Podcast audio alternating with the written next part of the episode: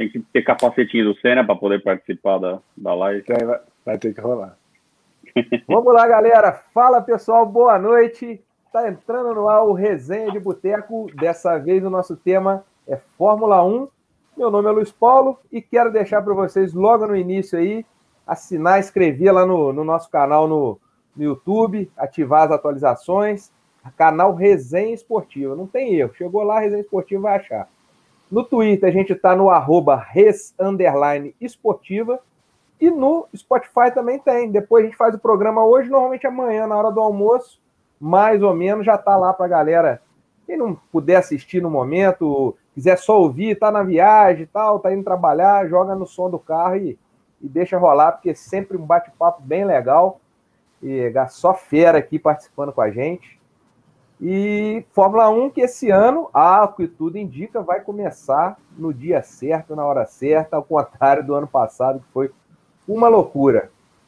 E eu começo a noite apresentando os nossos convidados. E hoje, como nós combinamos aqui, antes de entrar no ar, uma homenagem à Natália, que vem pela primeira vez com a gente.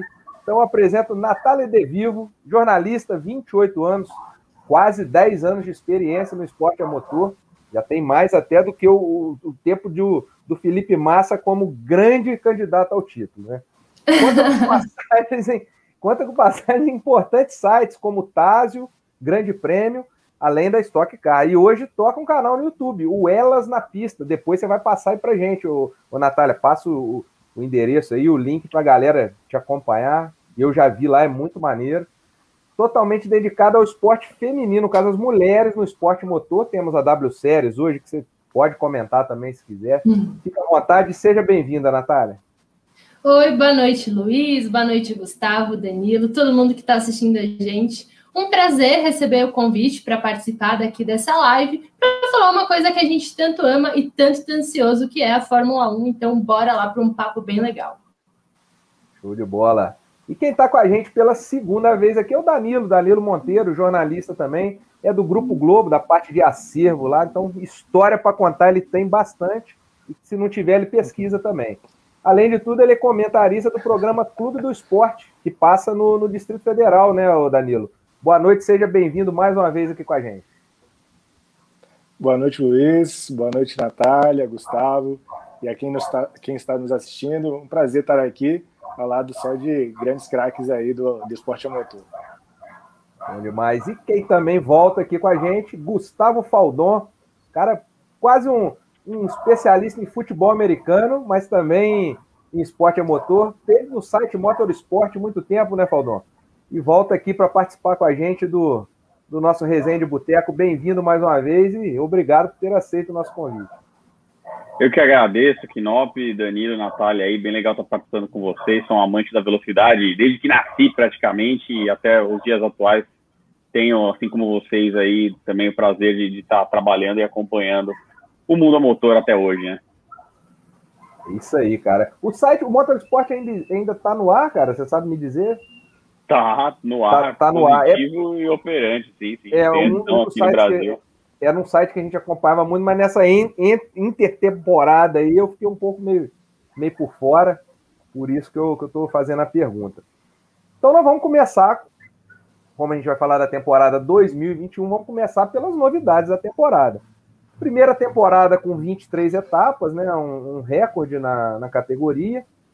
Uma das novidades, GP da Arábia, primeira vez no calendário. A Austrália passa para o final do ano, e aí eu volto no tempo de Ayrton Senna, né, que a Austrália sempre encerrava o, o, o calendário, a temporada, e, e, bate uma certa nostalgia. Tenho certeza que meu amigo Tiago Domingo, se estiver assistindo, vai estar muito feliz com, essa, com, essa, com esse Remember, ele que é muito fã do, do Senna. Trouxe até o meu livro do Senna, tá ali, em homenagem a ele. É...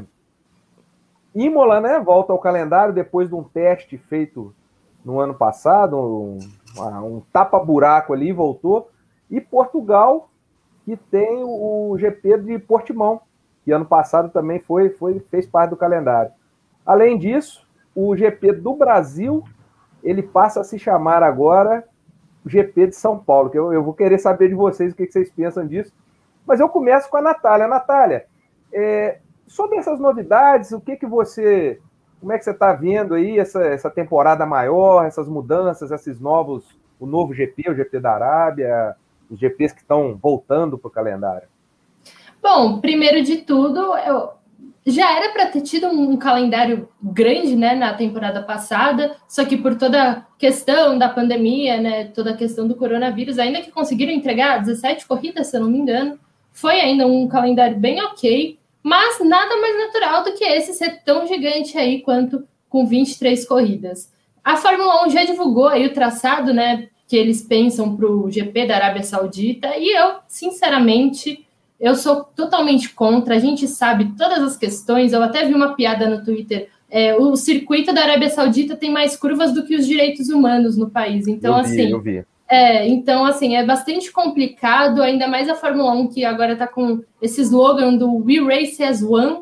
É, eu acho que é bastante complicado ir lá para a Arábia Saudita, mas né, fazer o quê? A Fórmula E também corre lá, então não tem muito o que fazer. É um mercado que que eu acho que o automobilismo está bastante virado para lá. Mas com é, tirando esse porém, eu acho que é legal ter Portimão de volta, ter Imola de volta, uma pista tão histórica. Eu acho que vai ser uma temporada aí com, com etapas bastante legais. Bom demais. Danilo, cara, e com relação aí ao. Eu vou, vou deixar o GP de São Paulo para o Faldor, que está lá do lado. vou deixar polêmica com ele. Mas com relação, cara, ao retorno aí de, de Imola, é, Portimão também fazendo parte do calendário, o que, que, que, você achou? Você viu a corrida do ano passado? O que, que você, você achou do circuito, né? É, a, temporada passada nos reservou, nos reservou grandes momentos, né? Foi uma temporada bem, bem legal de acompanhar e essas corridas que ou já estiveram uma vez é, na, na, no calendário da Fórmula 1 ou chegaram pela primeira vez, é, nos, nos presentearam com boas corridas. Né? Portimão, para mim, é um dos circuitos mais legais que a gente tem aí no mundo. Né? E acho que estava fazendo falta ele no calendário da maior categoria do, autom do automobilismo. Então, eu vejo com muito bons olhos o retorno de Imola. Imola teve uma, uma corrida muito legal o ano passado. E eu queria só dar um pitaquinho, né? Acho que Manda o GP de São Paulo. Ó, eu, antes de você dar o pitaco, eu vou deixar todo mundo. Gente, nós estamos no boteco. Então, quem quiser falar, vai falando. Não precisa ficar. Vamos lá. No GP de São Paulo, para mim, é, é uma coisa bem política, né? Não tem mais muito do que fugir, não. É, é questão de ali numa, numa rixa ali entre a gente sabe quem. E, e para mim se reserva isso. Mas essa temporada aí, com esse, o GP de Portimão, o GP de Imola, é, eu estou no time da Natália aí, não, não gostei da, da novidade da Arábia Saudita. É, não é só a Arábia Saudita, né? Outros países aí que não convivem muito com os direitos humanos, mas são países cheios de dinheiro, né? Nesse mundo capitalista, onde a Fórmula 1 gira em torno, ela acaba indo para lá, para direções dessas, como a Arábia Saudita. Eu, assim, acho que promete ser uma, uma corrida muito chata, muito chata. Circuito de rua geralmente já é já são corridas bem monótonas, é, salvo alguma coisa, tipo Mônaco, que tem aquelas é, corridas épicas, muito por causa da chuva. Mas essa corrida na Arábia Saudita não, não, me, não me enche os olhos, não, Luiz. É, Mônaco é bom quando sai muita gente, né? Porque fora isso, até no videogame é ruim de jogar. Aldon, e o GP do Brasil, cara, que virou GP de São Paulo? Ah, tá. Você, tá, você, você tá... se corrigiu. Não, você tá pertinho aí, você já foi muitas vezes, já fez cobertura, inclusive, né, do GP Brasil. Do GP uma delas ficou a Natália, inclusive. Uma delas ficou a Natália. Pois é. E aí, cara, como é que vai ser? GP de São Paulo agora? É, assim, eu acho que, obviamente, né, por tudo, tudo que envolveu, né, a questão polêmica, a guerra política ali, mas eu acho que era uma, digamos, uma consequência natural chamar GP de São Paulo, porque alguns GPs já estavam fazendo, né, há anos que, né, a prova em Asmarinas se chama GP de Abu Dhabi, Cidade do México agora, né, não vai ser mais GP do México, vai ser o GP da Cidade do México, então acho que veio a calhar e aí no meio disso, né, sobra essa rixa aí, São Paulo, Rio de Janeiro, Dória, Bolsonaro, que a gente teve que, que, que assistir aí. É, tem que ver se vai rolar mesmo, né? Porque a gente viu notícias recentes aí de que o contrato com, com, com a organização ali da, da prefeitura estava tava meio embargado ali, tinha algumas coisas meio obscuras, mas acho que no fim das contas vai rolar. Com relação ao calendário, que você citou videogame, né, cara? Eu adoro os jogos de Fórmula 1, né, videogame desde sempre, praticamente. E no último eu achei uma coisa bem legal, porque você, quando vai começar uma temporada ali, você pode escolher temporada de 16 corridas. Então eu tirava tudo, Baku, tirava Singapura, tirava Estados Unidos, tirava toda essa pista tosca aí do Herman Tilke, aí tinha tudo. Deixava só as clássicas, só, só as belezas ali para jogar, cara. E eu acho que, sabe, infelizmente a Fórmula 1, né, é, ano após ano, né, vai às vezes para esses lugares, digamos assim, com zero tradição de automobilismo, já foi em alguns, tipo, já, já bateu e voltou, tipo, é, Coreia, já foi para a Índia, que não se sustentou lá. Então, assim, é, infelizmente, né, a gente que é amante do automobilismo gosta das pistas clássicas, que saem. Eu acho sensacional que Imola tenha ficado por pelo menos mais um ano. Acho uma puta pista legal, ainda mais, né? A gente estava acostumado com o Imola antigo lá, que não tinha tantas retas ainda, numa reforma mais recente do autódromo ali, tem uma reta bem grande, achei que ficou legal pra caramba. Então eu sou sempre a favor das pistas clássicas, assim, né? E por mim, que nem eu falei, por mim, se eu fosse o dono da Fórmula 1 lá, se eu fosse Chase Carey, com meu bigodinho lá, eu tirava todas essas pistas ali, fazia é, é, é, temporadas menores, não de 23 corridas, ali 18 tá legal, e só metia as pistas clássicas lá. E aí, cara, é, o ano passado nós tivemos alguns, algum, igual o Danilo citou, né? Portimão foi muito maneiro, cara. Foi uma corrida bem legal, um todo muito bonito. O Mugello foi muito legal também. Foi muito eu achei bom. até que poderia ficar no calendário e não ficou. Uma outra prova que eu achei muito maneira no finalzinho foi aquele GP do, do Bahrein na, no circuito. No, no, no circuito. Oval. É, é, é, o curto, né? Vamos chamar assim. É, também, é, poxa, é muito melhor do que você pegar um. um Até o GP da Turquia né? foi legal pra caramba, teve, né? Verdade. O da chuva ali e tal, mas era uma pista Exatamente. que a gente costumou ver aí bastante por causa do, do mato também, que ganhou várias vezes lá. Mas foi, foi um GP legal também. É, e a Marina, Marina Brizola faz uma pergunta aqui. Eu vou passar para vocês três, vocês podem responder. Qual o circuito favorito de vocês, Natália? Qual o seu circuito favorito ou os circuitos? Ah, é que, é que, assim, né? Vai parecer que eu tô querendo puxar a sardinha, mas eu, eu sou super suspeita para falar de Interlagos. Eu acho que sempre dá corrida muito boa. Os pilotos gostam bastante. Mas se pra, para se não for para falar de Interlagos, né, puxar a nossa sardinha e tudo mais, eu acho que Spa, né, Spa, eu acho que pela história é. e pelas, pelas curvas super históricas, então eu acho que Spa é, um, é uma das minhas pistas favoritas. Danilo, a sua? É, é, eu ia nela direto no Spa. eu ia no Spa direto. O Rouge é, é a coisa mais linda assim do, da Fórmula 1. Eu acho maravilhoso assim. Mas a Natália falou muito bom, muito bem sobre o Interlagos, porque toda corrida, todo ano Interlagos é, é, sempre incrível, né? Sempre recebe, reserva alguma surpresa. A gente tem a chuva lá da represa, já diria Galvão Bueno, né? Esse ano nós não vamos ter a chuva da represa, né? Pois Uma é. pena. Pois é. Mas é, Spa, Spa para mim é a, a, melhor que tem do, do, momento, né? Agora, assim. Mas eu gosto muito de Portimão. Acho assim um dos traçados mais incríveis da Fórmula 1. E você, você, Gustavo? Cara, eu vou seguir a Natália aí. Para mim, é, Interlagos é algo surreal. Eu fui lá como criança, como espectador, tive a oportunidade de ir lá profissionalmente, tive a oportunidade de pilotar já em Interlagos ali. E você, assim, não sei se a Natália, nas coberturas que ela fez de GP do Brasil, teve essa oportunidade, né? Mas geralmente, assim, no fim do dia, principalmente ali quinta-feira, né, que é o dia de coletivas e tal, acabava o dia assim, né, no fim da tarde, ia dar uma volta a pé, assim, Interlagos, né? Pô, é uma coisa sensacional. Assim, você fala, caceta, né, meu? Tô aqui no S do Senna, os caras tudo passaram aqui, né? Tipo, assim, Sim. né? Quando você, você tá ali, você, você vê, né? Você tá dentro da história, é um negócio bem legal. E meu segundo é, circuito favorito também colocaria Spa, por, por, né, por ser um circuito sensacional, bem legal de, de pilotar no videogame ele também. E aí, se para ser diferente da, do Danilo e da Natália, eu acho que ainda colocaria Monza, assim, eu acho uma coisa muito legal ali, circuito de alta para embaixo o tempo inteiro, um monte de corrida legal, então acho que meu, meu pódio, digamos assim, de, de pista seria essa, né? Cara, você falou de, de Interlagos, eu fui 2010 ou 2011, mais ou menos, eu fui na Stock. É, eu fui convidado, nem me lembro o motivo, mas para o camarote da Goodyear e tinha direito a uma volta rápida na pista. Eu dei a volta num carro de estoque com o Júlio Gomes. Cara, Nossa. eu até o final da na largada ali, no final da reta, eu tava felizão. E tem aquela a câmera filmando, né, o, no, nosso rosto.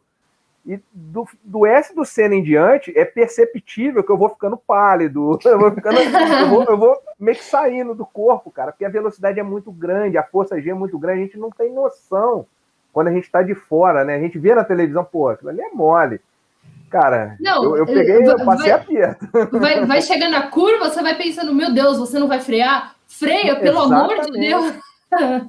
Exatamente. Não, eu, eu falei que eu, que eu pilotei lá uma vez, foi é, convite da, da, da, da, assessoria, isso faz tempo, né? assessoria de imprensa da Fórmula V, né? Que é uma categoria é, que corre principalmente aqui em São Paulo.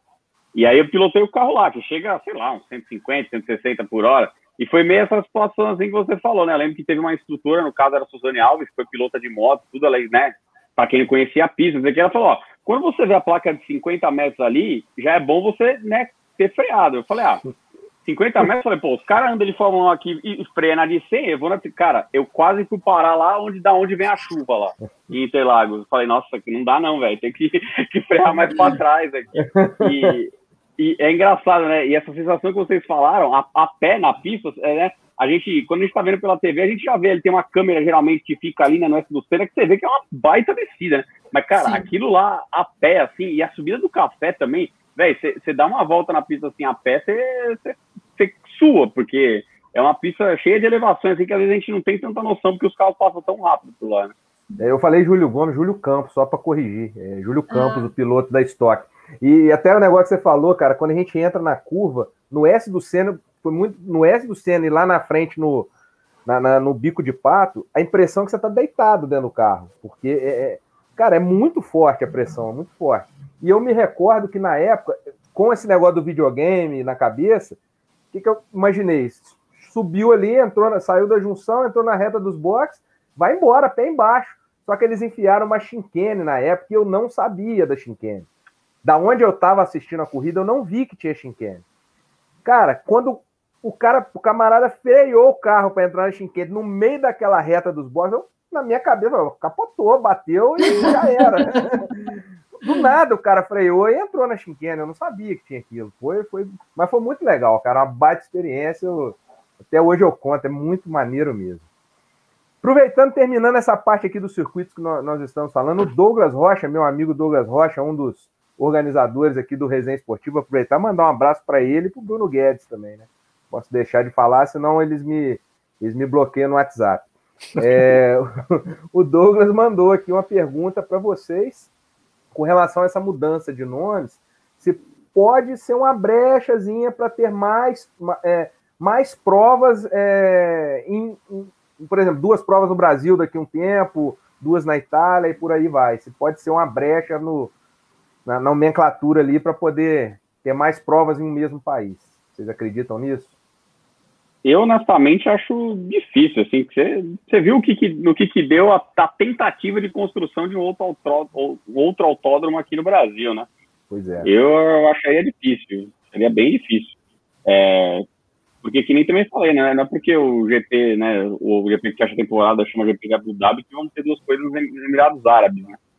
eu acho difícil, assim. Acho que foi mais justamente por, por essa questão política aí que, que acabou casando com algo que a Fórmula 1 fez em outras corridas também. Eu também acho bem complicado, ainda mais falando de Brasil, né?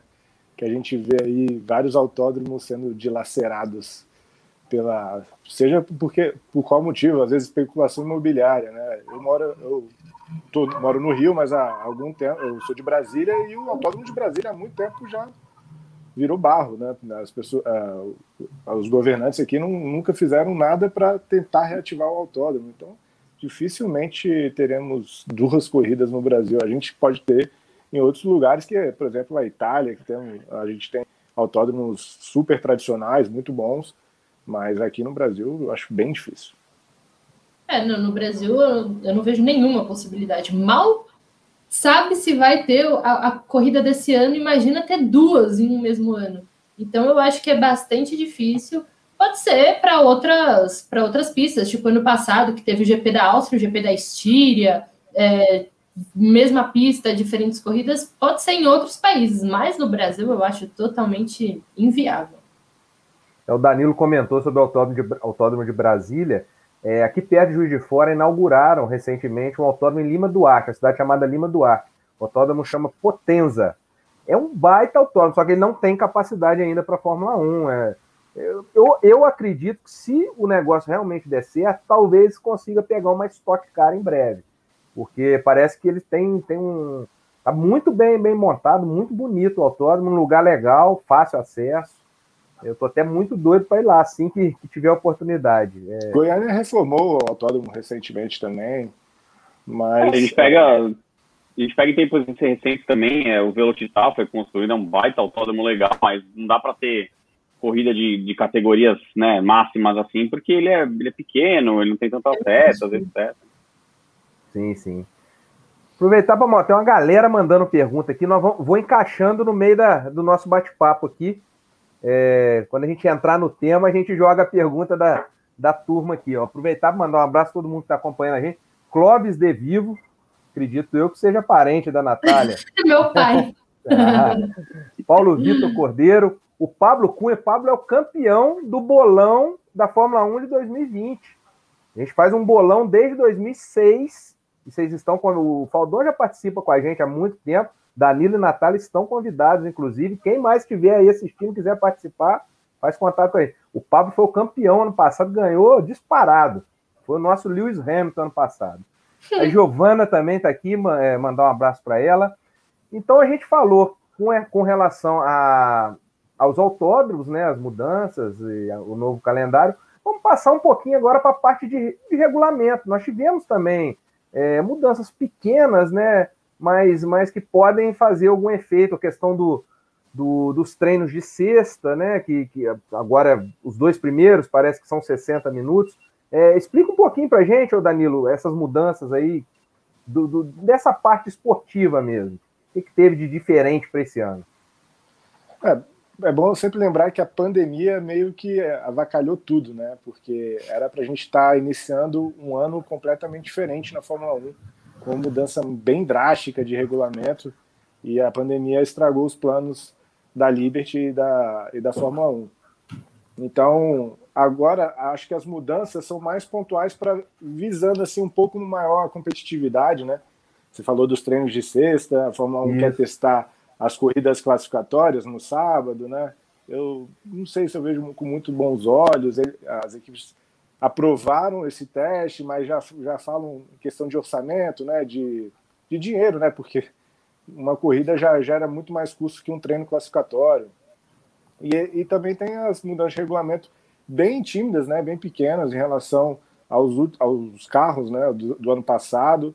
É, eu estava até falando com um amigo, a diferença é como você vai atualizar o seu iPhone, por exemplo. Você tem saiu a versão iOS 14, você vai para um. Eles vão mudando aos poucos para corrigir alguns erros, né? 14.1, 14.2 é o que vai acabar acontecendo com os carros desse ano, né? São, é praticamente, são praticamente os mesmos carros de 2020, com algumas pequenas atualizações, parte de aerodinâmica, difusor e também alguns ajustes ali de, de motor. Mas eu não sei se o regulamento esse ano era é, é mais uma mascarada para mudar um pouco o ano passado e preparar já o, o caminho para 2022, que é, acho que é o grande ano da Fórmula 1 assim, de mudança, sei lá, do, dos últimos, das últimas décadas, é a grande mudança que a Fórmula 1 vai passar. É, o, o Faldon, o Danilo falou sobre a Sprint Race, né, a corrida de classificação, e eu, eu, pô, eu, faz, eu fazia muito gosto por ela até eu ver o que, que eles decidiram, né? É, você vai ter uma corrida no sábado que vai pontuar três pilotos apenas, é, dando três pontos para o primeiro, dois para o segundo e um para o terceiro.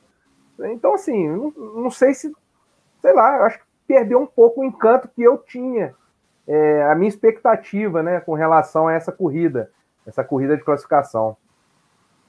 É, eu, eu também, assim, não sei, né? É, às vezes a gente tem uma, uma ideia, mas aí a gente vendo ela em prática, a gente acaba mudando de opinião, né? Sim. Mas eu não, eu não, gosto muito dessa ideia de putz, corrida para definir, sabe, corrida para definir grid, sabe? Porque acho que, sei lá, você meio que desvaloriza a corrida a corrida, entendeu?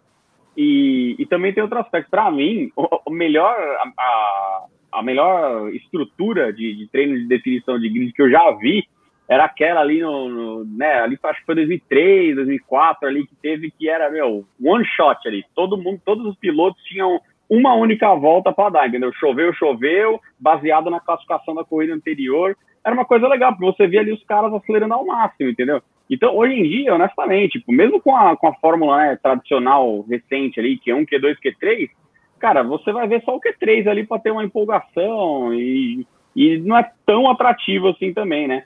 Aquele, a gente lembra também de outros formatos, que lá de 12 voltas também era um saco, e aí forçou os caras a mudarem, porque a galera ficava, tinha meia hora para dar 12, eh, tinha uma hora para dar 12 voltas, e meia hora ninguém dava, andava na pista. Tava vazia, né? A pista vazia. É, todo mundo esperando a pista ficar emborrachada, então eles vão tentando ali fazer um rebuliço ali para ver, né, se é mais atrativo ou não, mas é, eu não sei se vocês, não lembro qual ano que foi, foi recente, não sei se vocês lembram que tinha uma, é, o, teve um... O cronômetro.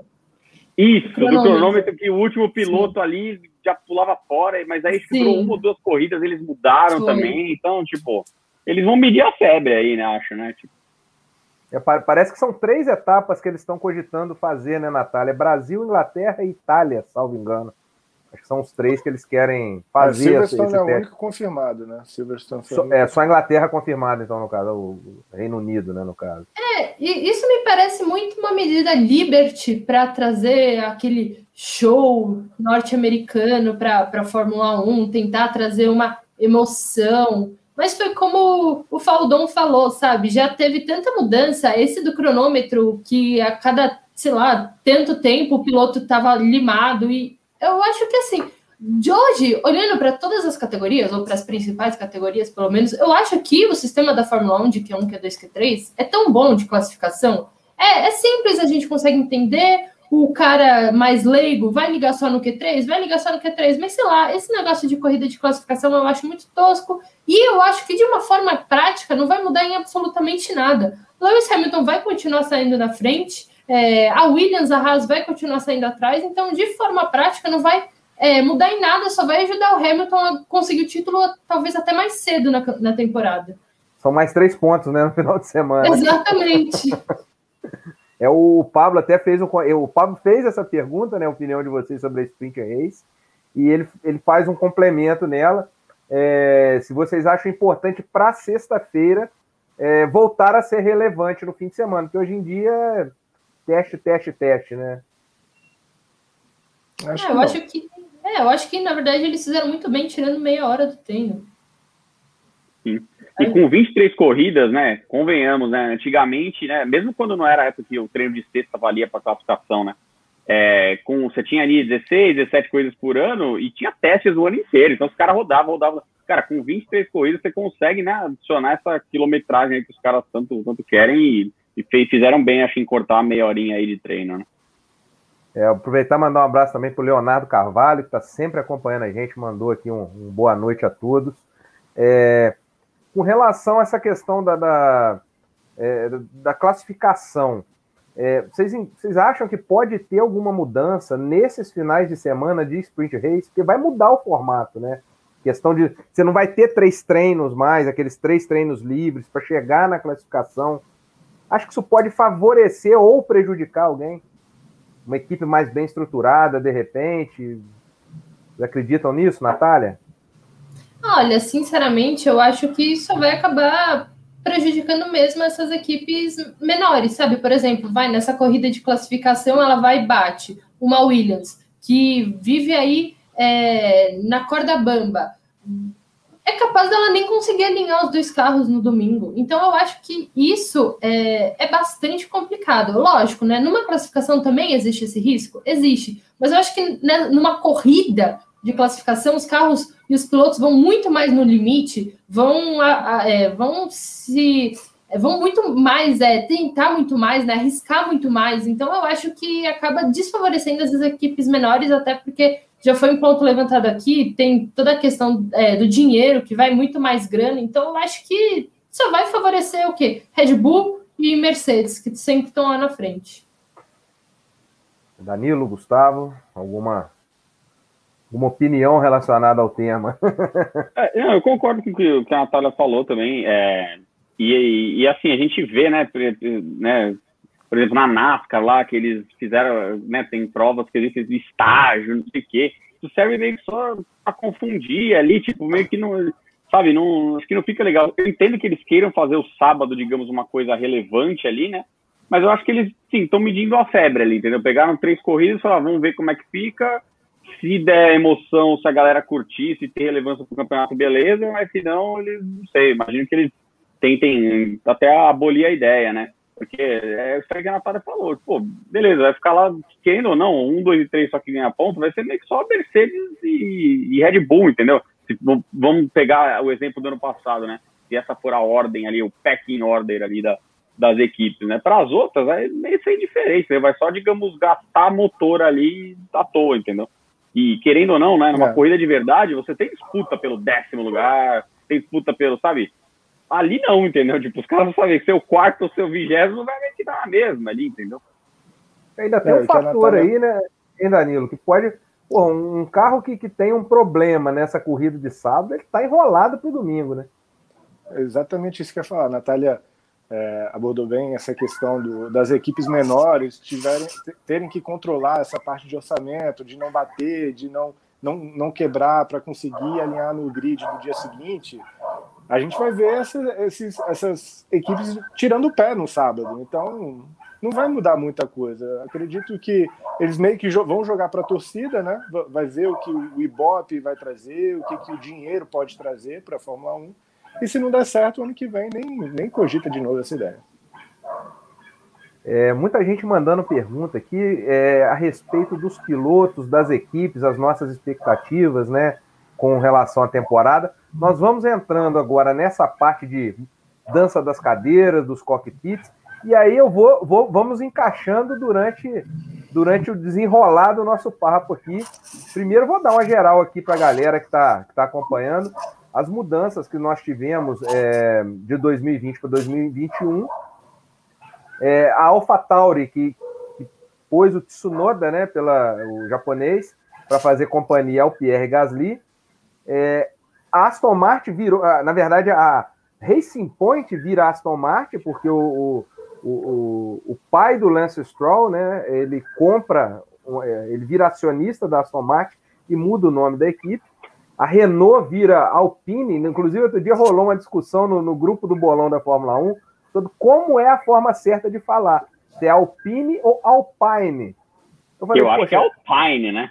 Pois é, eles mas postaram, eles postaram hoje Exatamente. Eles postaram alguma coisa, mas eu não, eu vi que eles postaram, mas eu não vi o que é estava escrito. Não, eu, eu tava, até como vi. Como pronunciando. Não, eu até vi, mas eu, eu não absorvi. É, eu acho que é tipo Alpin, Alpin. É tipo alguma coisa assim, mas eu não absorvi realmente. Para mim continua no meu coração continua Alpine. É, eu, eu, é tão legal da... Renault, né, cara? Tipo, o nome tão Pois é. Ali, eu, eu quando eu sou, como eu sou do interior de Minas, é Alpine mesmo, não tem jeito. eu, tenho, eu tenho visto em alguns vídeos aí, os comentários, todo mundo chamando Alpine. E eu tava falando Alpine, Alpine, e quando eu vi Alpine, eu, pô, tá bom. É um, um, outro, um outro ponto importante para a temporada e bem interessante, a McLaren voltando a usar motor Mercedes, né? Eu acho que isso aí pode dar um caldo bem legal. É... O, o, Sérgio Pérez, que teve uma boa temporada ano passado na Race Point, agora vai para a Red Bull e talvez seja uma expectativa grande de todo mundo o que, que ele vai poder render numa equipe que vai brigar pelas primeiras posições. É, o Vettel na, na, na, Aston Martin, e nós vamos conversar sobre isso daqui a pouco. O, o Ricardo na McLaren o Sainz foi para a Ferrari nessa mudança toda, e aí abriu espaço para o retorno do cara bicampeão do mundo. E aí tem uma pergunta aqui da. É, deixa eu ver, do, do, do, do Clóvis De Vivo. Ele pergunta o que, que a gente espera, então eu vou passar para a Natália a pergunta dele. O que, que você espera do retorno do Alonso? O que, que a gente pode esperar do Alonso nesse, nessa volta à Fórmula 1? Eu acho que o Alonso, quando a gente pensa no Alonso, a gente pensa, eu acho que com mais saudosismo do que realmente querendo olhar de fato o que é o Alonso hoje. A gente não pode negar, o cara é um baita piloto, é, é um cara versátil, qualquer carro que dê na mão dele, ele anda e anda rápido. Só que assim, óbvio, ele andou bem na pré-temporada, andou, ficou dentro do top 10, legal, mas assim, treino a treino, jogo é jogo, né? Eu acho que o Alonso vai estar ali para brigar no meio do pelotão, até também pelo carro, né, da Alpine, da Alpine. É, eu acho que a gente está olhando mais com saudosismo o bicampeão da Renault é, do que realmente um cara que vá brigar por vitórias, vai brigar por pódio. Eu acredito que o Alonso não vai brigar por pódio, não. Eu não sei se vocês viram o um documentário dele na, na Amazon. É, eu vi. Ob, obviamente, os documentários tendem a ser chapa, chapa branca, mas eu, eu fiquei bem impressionado com aquela performance dele entre saída da Fórmula 1 e agora o retorno. Eu não imaginava que o cara tinha ganhado tudo que ele ganhou, e inclusive ido muito bem no Rally, é, no, no, Dakar, uhum. né? Eu fiquei bem impressionado, não, não imaginei que ele tinha, que ele estava com essa carreira assim, fora da Fórmula 1. É... Pode, pode falar, Danilo, vai lá. Cara, eu, eu vou olhar com muito saudosismo mesmo, porque o Fernando Alonso é um dos meus pilotos favoritos aí da, dos últimos tempos da Fórmula 1. Eu, eu adoro o jeito dele de guiar, ele é um cara muito arrojado. É, eu, assim, re, os retornos geralmente nem sempre são bons, né? No esporte, não falando só de automobilismo, no esporte geralmente quem está voltando de uma aposentadoria, é, entre aspas, porque o cara nunca aposentou, ele continuou pilotando, mas um Fórmula 1 é muito diferente. E aí a parte física, você não sabe como é que ele vai estar, tá, ele foi atropelado, teve que operar a mandíbula, aí ele perde 10 dias de preparação, tudo isso vai entrar na conta. Eu vou é torcer muito para que, que Fernando Alonso possa é, render bons resultados. A gente lembra ele naquela fase tenebrosa da McLaren, né, com os motores Honda, e ele conseguia tirar alguma coisa ainda da McLaren. Então, vamos ver se ele, é, ele voltando para uma equipe que ele conhece ali, do, do porteiro até o presidente, ele conhece todo mundo. Sei que ele vai se sentir confortável, então pode ser que ele possa conseguir bons resultados em 2021. Será que, eu... ô, Faldon, será que o Alonso vai sentir falta do Flávio Briatore ali do lado dele? Ah, isso sempre, né? Ele, nossa, o Briatore é o pai dele lá. Mas eu acho que é engraçado, né? Alonso, Vettel, assim, até Schumacher, assim, sempre que grandes campeões, né, é, em algum momento da carreira eles ficam lá com um carro que não é tão competitivo, é engraçado, né? Porque eles têm, eles têm a primeira fase inicial lá que eles despontam, aí começa a ganhar tudo, você fica meio que enjoado do cara ganhando tudo, aí quando o cara começa a não ganhar, você começa a torcer para ele voltar a ganhar, né? E o Alonso, o Vettel, assim, até o Schumacher no fim de carreira, meio que, né, eles deram isso pra gente. A gente fica torcendo para os grandes campeões, né, irem bem de novo. Mas eu acho que o Alonso não vai ter uma coisa tão trágica e melancólica que nem foi a McLaren ali nos últimos anos dele. É, a Alpine vai ter um carro ali, acho que de meio de grid, né? Todos nós acreditamos. E vitória só se for uma coisa completamente, sabe, uma corrida com circunstâncias muito fora do comum, tipo do Gasly, do Sérgio Pérez ano passado, etc. Acho difícil. O, o, acho que ele voltou para a Fórmula 1 em 2021 pensando em 2022 nos caras ali acertarem a mão no projeto e ele voltar a disputar vitórias, né? Mas acho que vai ser interessante ali ele e o Vettel que durante tanto tempo bateram roda lá na frente e agora bateram roda ali pelo quinto lugar ali, vai ser divertido. Pois é, inclusive sobre o Vettel, é, sai da Ferrari que teve uma temporada desastrosa, é, e agora na Aston Martin, que, que, que, era a Racing Point, que fez uma boa temporada, né, Danilo? O que, que a gente espera do Vettel para esse ano?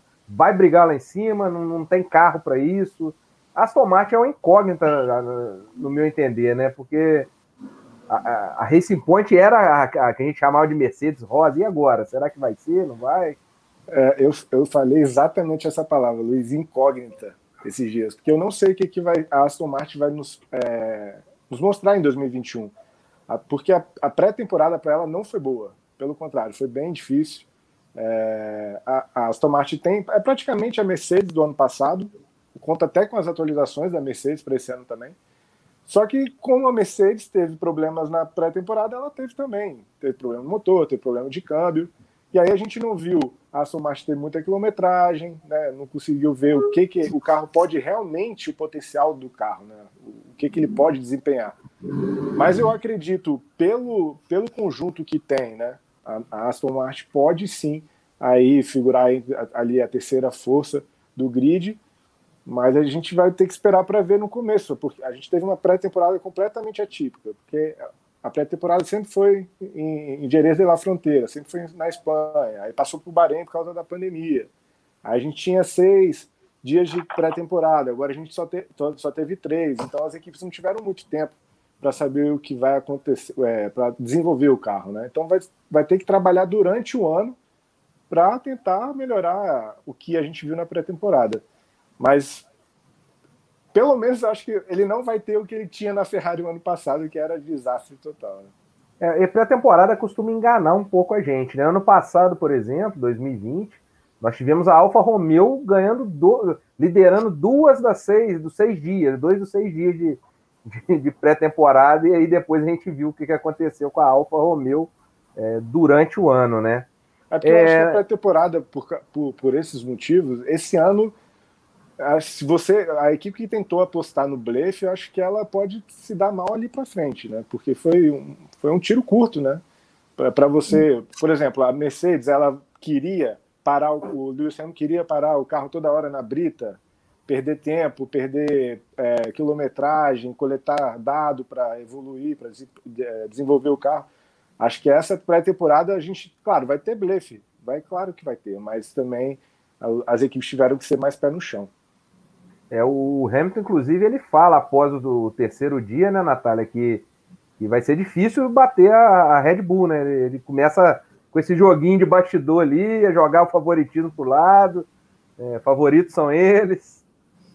Eu acho que a gente sabe que uma temporada da Fórmula 1 tá para começar quando a gente tem duas declarações. A primeira é o Hamilton Marco é, ameaçando que a Red Bull vai deixar a Fórmula 1, e a segunda é a Mercedes falando, não, porque esse ano a Red Bull é que vai vencer, a Red Bull é que vai ser campeã.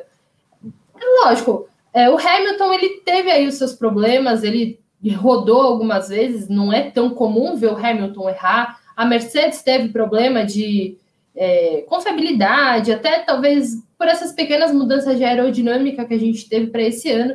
Mas eu não acredito que a Mercedes esteja aí em maus lençóis, que vai ser difícil, que a Red Bull é a grande equipe a ser alcançada. Querendo ou não, a, Mercedes é a equipe a ser alcançada, Lewis Hamilton é o piloto a ser batido, e por mais que ah, na pré-temporada eles tenham andado pouco, a equipe que menos rodou, é, que a Red Bull foi a que liderou, rodou mais de 400 voltas, não, não adianta. Até, pelo menos eu acredito que até no ano que vem, enquanto não mudar o regulamento, vai ser a Mercedes a grande equipe, o grande nome. É, Honestamente, eu achei, achei um belo de um papinho. O Hamilton, assim, adora esse papinho, né? Aí chega lá, Ferrari, ele der um treino, ah, Ferrari. Putz, ele adora esse papinho de que nós não somos favoritos. Cara, eu acho que isso aí é para encher linguiça, entendeu? Porque a gente até lembra anos que a Mercedes, né, no meio desse domínio de, né, da, do meio do 2014 para cá, 2017 2018 eles não começaram bem a temporada e é, com, ainda mais agora com 23 corridas eles vão se achar, entendeu? Em algum momento. Ah, eu acho também, concordo com o que o falou, pô, faltou quilometragem, tá, eles não queriam, mas, cara, com tanta corrida, com tanto treino, eles vão ter tempo de correr atrás e com é, quase nada mudando do ano passado para esse, em termos de desenvolvimento do carro, de, de regras, né, é, aerodinâmicas, etc. Eu acho que com certeza ainda a Mercedes é a grande favorita eu, mesmo com a temporada mais curta, não me deixo levar. Eu acho que esse, esse papinho do Hamilton. O Knop, que gosta bastante de tênis, ele vai se lembrar, né? Porque sempre que ia jogar Federer e Nadal, né? O Nadal, Nadal 30 é. vitórias contra duas do Federer, Nadal falava, não, porque o Federer era maior da história, que é, é, é favorito. Era sempre o mesmo papinho, cara. O Hamilton, e aí o Nadal, obviamente, ia lá e ganhava o Federer. E o Hamilton, eu acho que. Eu não caí nessa, não. Eu ainda acho que a Mercedes vai ganhar o, o, o campeonato esse ano salvo alguma surpresa muito grande. É por, por, isso que eu gosto do Michael Jordan. O Jordan chegava no playoff, virava e falava: é aqui que separa os homens dos meninos. Não tinha esse papo, ele, ó, eu vou ganhar e pronto. Então eu gosto do cara assim, que bate no e peito. Piquet, né? Piquet era mais legal. Romário, né? pô, no futebol, ah, por aí exato. vai. Mas hoje, hoje, hoje a Mercedes já deu também uma, uma provocaçãozinha, falou que a gente conversa na pista. Tipo, Pois é, já tá, garanto, entendeu? Tá, tá soltando as asinhas já, né? Os é, pouquinhos. Agora, falando em Mercedes, ô, Natália, você não acha um pecado com tanta mudança de, de cockpit, tanto piloto saindo, entrando, em boas equipes, McLaren, é, a própria Aston Martin, que é uma aposta, a Alpine, Alpine aí. Não tem uma vaguinha pro George Russell nesse meio aí? É porque a Mercedes está naquela. É, tá, ela viu, ela falou no ano passado no, no GP de Sakir que ela apenas queria que o George Russell mostrasse o que eles já sabiam, que ele é um ótimo piloto. Eu acho que eles só estão deixando ele maturar mais um pouco, amadurecer mais um pouco, porque por enquanto o Bottas está entregando exatamente o que eles buscam: é, ser aquele é, fiel escudeiro do Hamilton e pronto, é isso. Porque eu acho que a Mercedes também quer ver o que, que o Hamilton vai definir do futuro dele. Porque é, imagina se, sei lá, chuta o Bottas e coloca o Russell. Daí no final desse ano o Hamilton sai também, sabe? Então eu acho que a, a, a Mercedes está esperando o Hamilton é, sair para colocar o Russell como sucessor dele. Eu acho que é isso que a Mercedes está apostando, está apostando as fichas que o Russell vai ser o próximo campeão deles. Então ele está tão ali deixando ele amadurecer na Williams, pegar a quilometragem, conhecer todas as pistas e, e aos pouquinhos ele já mostrou, ele já é, mostrou, né, é, o que ele é capaz, o que ele consegue. Então a hora dele vai chegar. E o Hamilton tem contrato, ele renovou por um ano só, né? Um ano. Exatamente, exatamente. Que, né? Ele pode muito fosse... bem ganhar. Fala aí, fala aí. Se eu fosse chutar, eu acho que eu chutaria o Hamilton a última temporada dele. Acho que é, eu, eu ia perguntar isso para vocês. Vocês acham que é a última temporada? Eu acho que se ele ganhar, sim. Porque, pô, você pensa, o cara já tem o recorde de vitória, já tem o recorde de pole, vai ter o recorde de não tem mais. Ele é um cara que não precisa de muito para se motivar, né? A gente sabe que ele é competitivo pra caramba ali. Sim. Mas eu acho que ele vai, assim, ele teria, né? Tudo indicaria que ele, ele se aposentaria, assim. E ele é um cara muito ligado com causas sociais, né? Acho que até, de repente, iria para esse lado. A gente sabe, né? Que com 23 coisas por ano, o cara não tem como, né? É, é, deixar a cabeça dele com outra coisa senão corrida. E às vezes eu acho que ele, por ter, né, sempre na, na, vida inteira, sempre teve carro em condição de vitória, de brigar pelas primeiras posições. Eu acho que ele não vai ser um cara que vai querer ficar, ficar, ficar aí na Fórmula 1 até que ele não seja mais um piloto de elite e vai ficar lá brigando para ser décimo, entendeu? A gente já vê que já é difícil para o Alonso e para o Vettel absorverem isso. Eu duvido que o, que o Hamilton queira, ainda mais tendo todos os recordes que ele tem. Eu, eu, eu vejo ele ao fim desse ano pendurando o capacete mesmo. É, mas eu não, eu não ele vejo pode ele ser longe. o primeiro Pode falar, Natália, pode falar. Não, que ele, eu acho que ele até se aposenta, mas eu não vejo ele longe da Fórmula 1, até porque ele tem agora essa parceria com a, com a Mercedes de causas sociais, de querer trazer mais inclusão, se traz, fazer o esporte mais é, aberto e tudo mais. Então eu acho que ele até pode se aposentar, mas eu acho que a gente ainda vai ver ele um bom tempo é, na Fórmula 1, envolvido com a Mercedes, até com aquela comissão Hamilton que ele criou. Então eu acho que sim, realmente ele pode é, eu acho que ele se aposenta no final do ano. É, ele pode ser o primeiro piloto, e talvez o único em muitos anos, né? Que vai chegar nos três dígitos de, de pole e de vitórias. Ele vai passar, ele vai, vai bater a 100 poles e a 100 vitórias. Ele tem 95 vitórias e 98 poles. É quase impossível imaginar que a gente que ele não vai chegar. Junho, né? Em junho ele já chega tendo superado. É, eu acho muito, muito possível, né, que ele que ele chegue realmente nesses números. O, o, Leonardo, não, antes eu preciso mandar um abraço, senão ele vai brigar comigo. Meu filho mandou uma mensagem aqui: Oi, papai. ele, ele ó, é o único espectador que participou de todos os resenhas de boteca até hoje. Beijo, filho. Aproveitar para mandar um abraço aqui também pro, pro Fabiano, meu amigo Fabiano, que está aqui acompanhando. Mauro Jaimovic, um dos grandes nomes da história do bolão da Fórmula 1, o rei do quinto lugar. É... e o Leonardo Oliveira manda uma pergunta aqui, é, continuando, né, relacionado a isso. É, o Paulo Vitor até faz uma observação aqui, o Danilo, você pode até responder para a gente. A, Natália comentou, o Gustavo também. É, se é possível o Hamilton parar, é, correr na Ferrari antes de parar. Eu não vejo a menor possibilidade. O que você acha? Ah, um abraço para o PV, né? Nossa é, seu amigo Paulo Vitor. Meu amigo Paulo Vitor. Eu não. Olha, é o papo que a gente já teve aqui. Se ele for campeão, bem provável que seja, né? Dificilmente a, a, o título sai do, da Mercedes do Hamilton.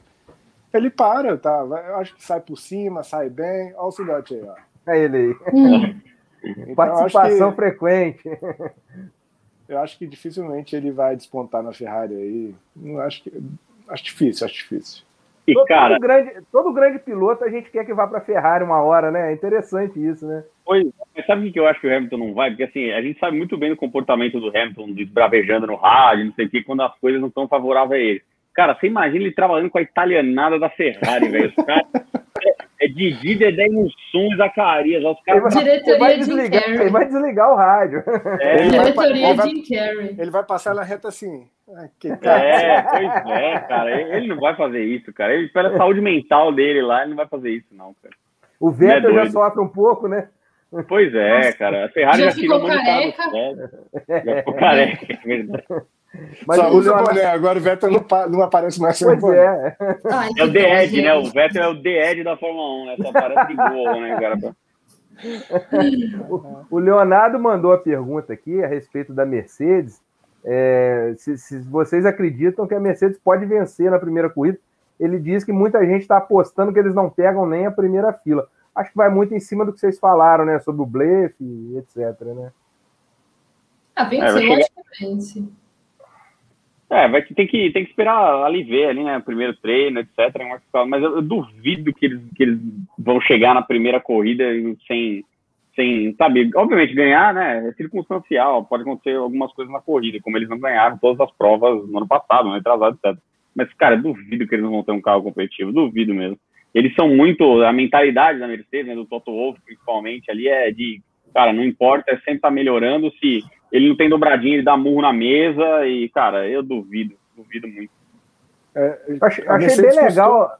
Eu achei bem legal a relação do Toto com o Christian Horner no, no, no documentário no- da, da Netflix. Eu, porque você imagina assim a distância, pô, os caras são os maiores inimigos do mundo, né? É, tipo, imagina que é tipo Eurico Miranda né? e Márcio Braga É, ali, mas não, né? exato, Os caras cara. são brother Não, ali, né, é. cara? Pô. Vai, Danilo, Não, mas eu tava- te cortei, A perdão. Mercedes é, é a equipe que mais se, que se recupera mais rápido, né? A gente vê eles fazerem milagres de, de muito rápido.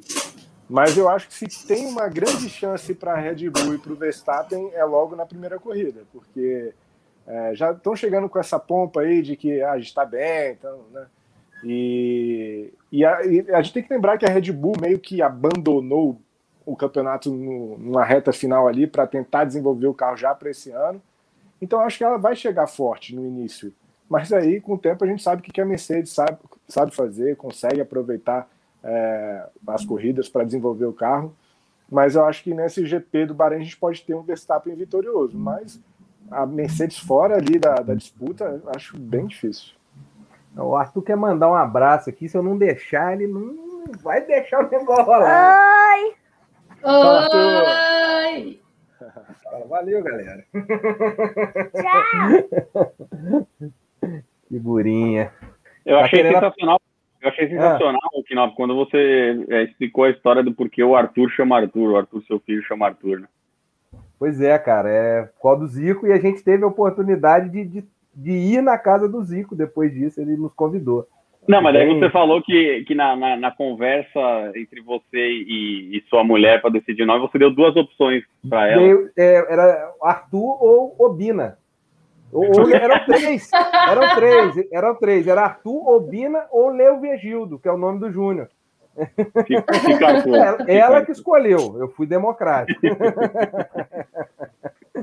É, mas o o Danilo falou sobre a questão do, do, do Verstappen, a chance dele, dele vencer essa prova. Nós não estamos falando muito do Pérez, né, né Faldão? O que, que você acha, cara? O Pérez não pode beliscar isso aí também, não. Eu, eu, particularmente, eu gosto dele, cara. Acho um piloto bem interessante.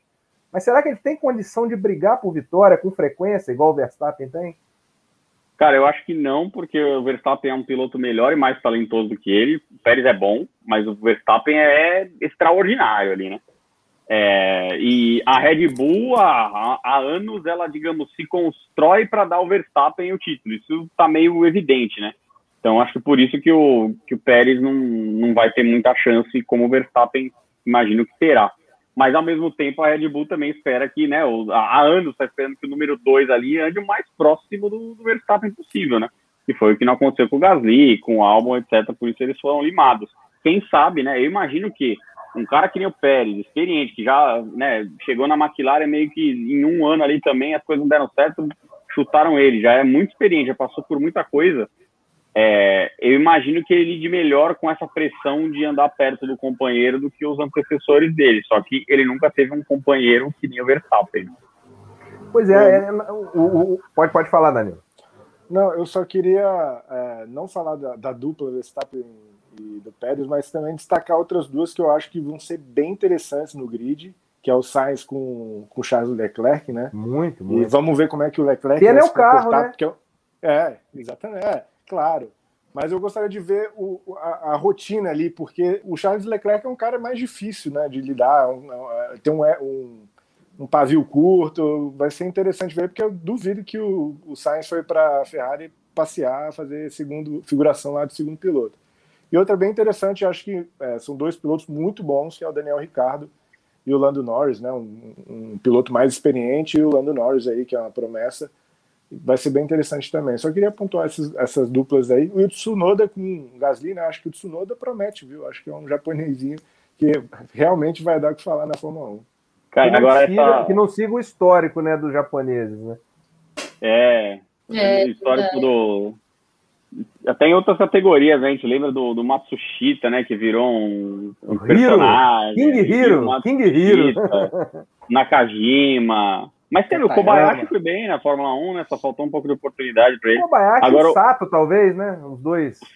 É, o Sato acho que foi o melhor na Indy, né? Na Fórmula é. 1 também ele ficou ali, pô, andando de super aguri lá. Ele era meio que o cara da Honda, né? Aí a Honda saiu da Fórmula 1 ele foi embora também. Mas, ô, Kinoff, no dia que o, que o resenha de boteco tiver assim gigantesco, a ponto dos pilotos pedirem para participar é, do, do, da live, é, a primeira, a, a, assim, se tivesse que escolher uma dupla de pilotos para participar do desenho de boteco, que ia ser sensacional, é o Ricciardo e o, e o Lando Norris, né, cara? Puta, eu, não dá vontade de você sentar com os caras para trocar uma ideia, Pô, assim, deve ser sensacional, né? O Ricardo é o cara do boteco, cara. Eu olho para ele, é o cara do boteco. Pô, Sim. eu não sei se vocês já viram. O Faldão falou que viu quatro episódios, a Natália viu dois. Eu não sei se o Danilo já viu algum dessa temporada. Olha não, não, vamos, não vamos dar spoiler, né? Mas tem um momento do Ricardo com o torcedor, de uma forma virtual ali, que, porra, que é muito maneiro, cara. É, você vê os outros pilotos passando e meio que nem aí, né, cara? E ele para, ele conversa, ele, ele parece ser aquele cara, gente boa pra caramba, né? Deve ser muito legal sentar num boteco com ele, realmente. É, agora, a gente falou do, do dessa questão do, do Pérez, da, da, da Mercedes acho que é unânime para todos aí que a Mercedes realmente é a grande favorita, né? A Red Bull não vai não vai incomodar tanto igual a gente acha que vai. O que, que, que vocês pensam disso? Eu acho que, eu não sei porquê, mas eu tô com a sensação, talvez seja por causa da pré-temporada, mas eu, eu tô vendo que esse ano pode ser o grande ano para Red Bull. É o grande ano para desafiar de fato a Mercedes. É, tanto pela pré-temporada, que andou muito bem, e a Mercedes não andou tanto, e também pela dupla de pilotos. Eu acho que hoje, se a gente pegar um panorama do grid, a Red Bull deve ter talvez empatada com a Ferrari a melhor dupla do grid, porque eu acho que o Verstappen ele é acima da média e o Pérez eu acho que ele é muito bom e ele tem é, evoluído muito. No final do ano passado a gente viu como ele foi bem, ele bateu na trave de uma vitória, daí na corrida seguinte ele conseguiu vencer. Então eu acho que a Red Bull ela tem aí uma é, a grande chance dela aí desses últimos anos de conseguir pelo menos o título de construtores, mas eu acho que é impossível falar que ah, ela vai brigar com a McLaren. Não, ela vai brigar com a Mercedes. Não tem como a gente apontar qualquer outra equipe. Ô, Natália, nessa questão do Pérez na Red Bull, é, você acha que pode ter algum problema? Pelo seguinte, a Red Bull nos últimos anos se acostumou a ter aquela, aquela brincadeira de acesso e descenso de piloto, né? Subiu o Gasly, aí sobe o Albon, o Kvyat. Com o Pérez não vai ter isso. Ou não. dá certo ou não dá. E se não der, vai ter que ir até o final do ano com ele, né? Como é que vai fazer?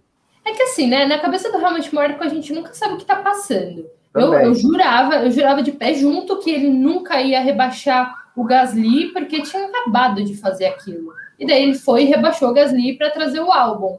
Mas eu acho que assim, ele acabou fazendo isso porque talvez ele já via um futuro do Gasly continuar ali na, na Toro Rosso, na AlphaTauri. Eu acho que o Pérez é tipo a aposta da Red Bull.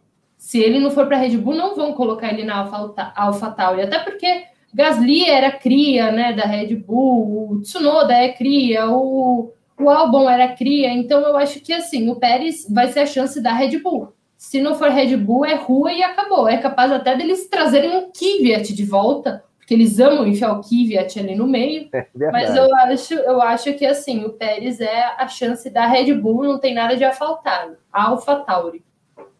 É, a Marina até faz, faz uma pergunta em cima disso, né? Se vocês acham que, que foi injusto o rebaixamento do Gasly, a Natália é, acabou de falar.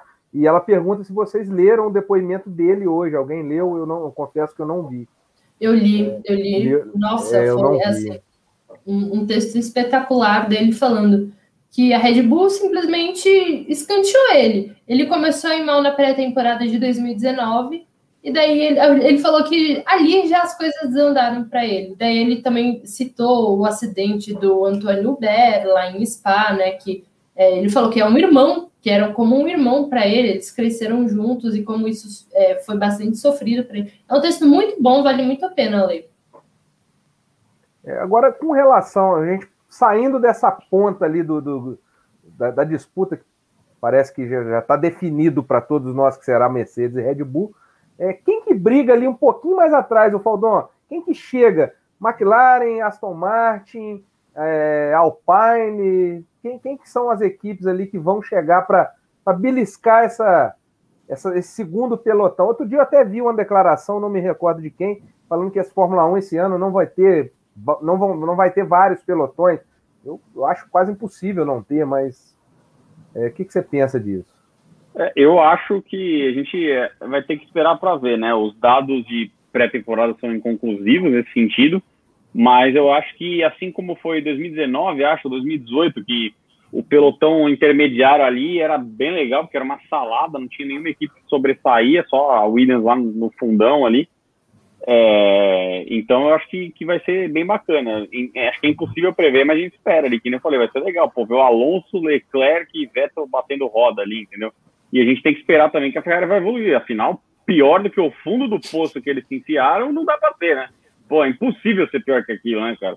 E estão falando aí que o motor deles esse ano recuperou, né, a velocidade de reta, então é de esperar que a Ferrari também evolua um pouco aí esse ano, mas vai ser bem interessante essa essa briga ali da Fórmula 1, é, 1B ali, né? Porque a 1A vai ter a Mercedes e provavelmente a Red Bull.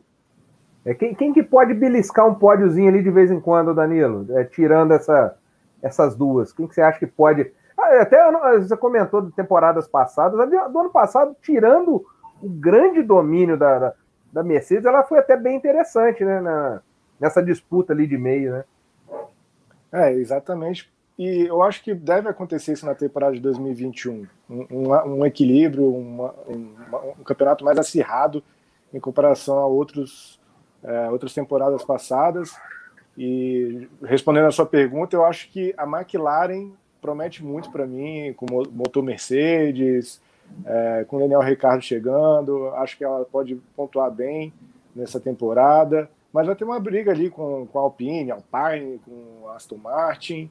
É, eu acho que para ter certeza mesmo em 2021 é que a Mercedes continua favorita e que provavelmente a Haas vai ser a última sempre, porque é, nada mudou né, na, na Haas e ainda trouxe dois pilotos inexperientes, né, dois estreantes, o filho do Schumacher, o Mick Schumacher, o Mazepin, o polêmico Mazepin, né, polêmico eu acho até elogioso, mas...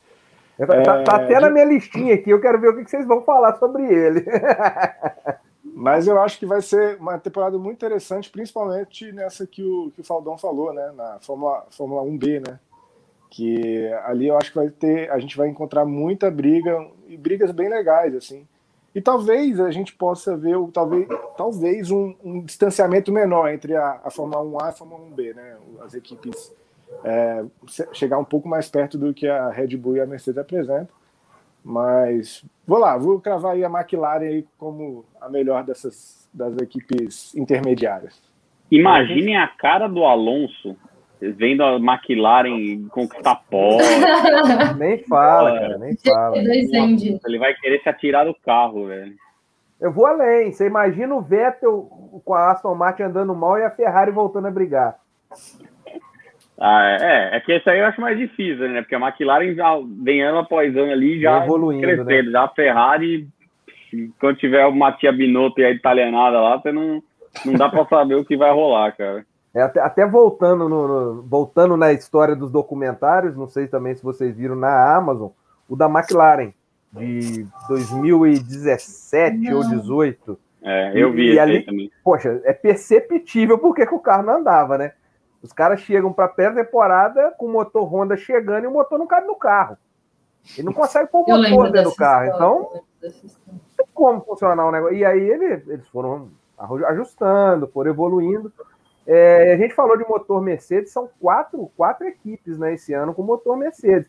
Aston Martin, a McLaren, a Mercedes e a Williams, que não adianta ter motor, né? Não tem carro. O problema da Williams.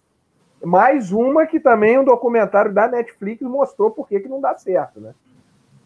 Não sei se é, vocês viram eu... o documentário do Frank Williams. É, esse, esse eu vi também, mas é, a Williams para mim já ganhou um prêmio em 2021. O carro mais feio do grid. Nossa, disparado, horroroso. Disparado. Horroroso, horroroso.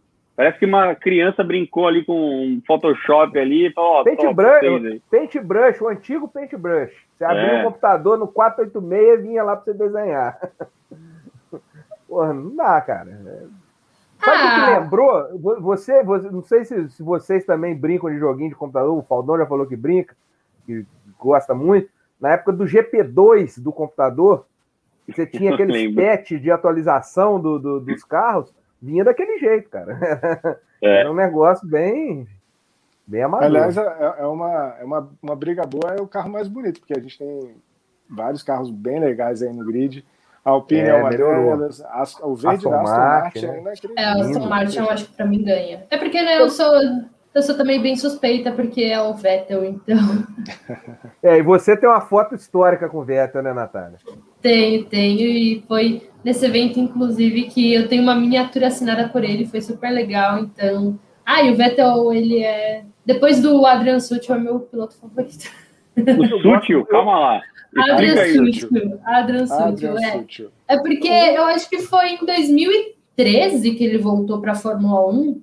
E daí ele, eu estava assistindo o, o, GP da Austrália, foi um GP da Austrália com chuva, foi super caótico, teve que atrasar a classificação, teve que acontecer a classificação no mesmo dia da corrida. E daí na corrida ele ele estava na ele tipo tava quase conseguindo um pódio com um carro super ruim, era a, a Force India talvez.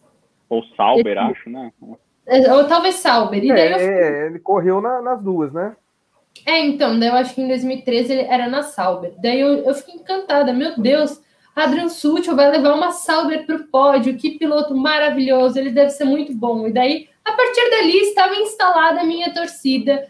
Pena que, né, no, no futuro mostrou que era bastante diferente. É, 2013 ele volta, Não era amor, era uma cilada, diria. Exato. Em 2013 ele voltou para a Fórmula 1 realmente para a Force uhum. Ele tinha saído da é, Force India e volta para é, ela. Então. E ele termina em sétimo GP da Austrália. Deve ser esse GP que você está falando, provavelmente. Sim. É, só faltava também detalhe, ele tinha saído fora da Fórmula 1 porque tinha países que ele não podia entrar por causa que ele ameaçou uma pessoa com uma garrafa quebrada numa balada. Nada sem problema. Nada que a gente Alonso, não esteja acostumado. E Alonso que é o piloto marrento, né? Agora você falou do Vettel, eu gosto muito do Vettel, sempre gostei. E para mim a última imagem marcante dele foi aquela que ele troca as placas e, com o Hamilton. do Canadá. Pô, eu achei aquilo máximo, porque primeiro que eu achei um absurdo a punição, né? É, e aí o cara, pô, eu acho uma baita personalidade, camarada que faz isso ali na frente de todo mundo. Agora tem uma coisa, né? A, a, a, gente citou ali, né, que ah, mesmo que o Hamilton se aposente, ele vai ficar a formar um cara. Eu acho que o Vettel, o dia que ele sair, ele vai virar tipo um bicho do mato, assim, sabe? Tipo, vai se meter numa floresta na Alemanha, ficar por ali. Ninguém vai tipo, saber de nada Exato. E, cara, como é que o cara não tem rede social, cara? O cara é um piloto, como é que ele não tem rede social, pô? Faz isso pros fãs dele. Natália, você quer fã dele, manda uma carta lá em alemão pro cara, fala que ele tem rede social. Ele quer, saber, ele quer saber o que, que ele come. Pô, mó legal ali o Huckenberg aquele ano que ele veio no Carnaval do Brasil, aí, veio tirando foto. Pô, a gente quer ver o que, que os caras fazem. É, mas o, o Sutil também não tem rede social, e daí é, quando ele era casado, eu cheguei a mandar uma mensagem para a esposa dele: Ô, oh, fala aí para o seu marido, aparece, coloque no GP do Brasil que eu quero ver ele. ousado, foi ousado. Ai, intimou, você praticamente intimou. Exato, exato. Dele, né? A gente tava, você falou, Luiz, do, no começo aí do nosso papo da Aston Martin. A Aston Martin tem lá o pai do Stroll, né, com ação, mas tem um Toto Wolff lá com ação na Aston Martin e tem o Sebastian Vettel com ação na Aston Martin. Eu não sei se ele vai largar da Fórmula 1 também, não. E, e eu vi, não sei se vocês viram, foi no ano passado uma edição do podcast oficial da Fórmula 1 com ele, ele falando, né, que ele tem carro, ele compra carros antigos da Fórmula 1, tipo, ele tem uma Williams aqui do Mansell, é, tipo, ele gosta de comprar moto, assim, sabe? Tipo, ele é bem meio tiozão, assim mesmo, sabe? então, pô, sei lá, podia ser mais, né? É porque dá até, uma, até judiação, você fala, pô, um cara tão talentoso, ganhou tanto, daqui, tipo, 10, 15 anos ali, tipo, a gente vai ter que explicar para as criancinhas ali, meu, quem foi Sebastian Vettel, entendeu? Não é assim, né, pô, o cara foi, em determinada época, foi campeão acho que até, até hoje é o campeão mais jovem da, da Fórmula 1, pô, ganhou Sim. coisa de Toro Rosso na chuva, cara, é o terceiro maior vencedor da história em número de GPs, então, pô, dá, assim, até para, digamos, fazer o marketing dele ali, né? É, o Leonardo até comenta que até o Kimi se rendeu às redes sociais, né? Pois, é, não, cara... Maravilhoso. A alegria, a alegria do Kimi nas redes sociais é a mesma do que a Leila Pereira posta. Não sei o que, tá tudo lá, assim, O Kimi é um baita personagem da Fórmula 1 é, também, né, cara? Ele não pode aposentar nunca, cara. Não pode aposentar nunca.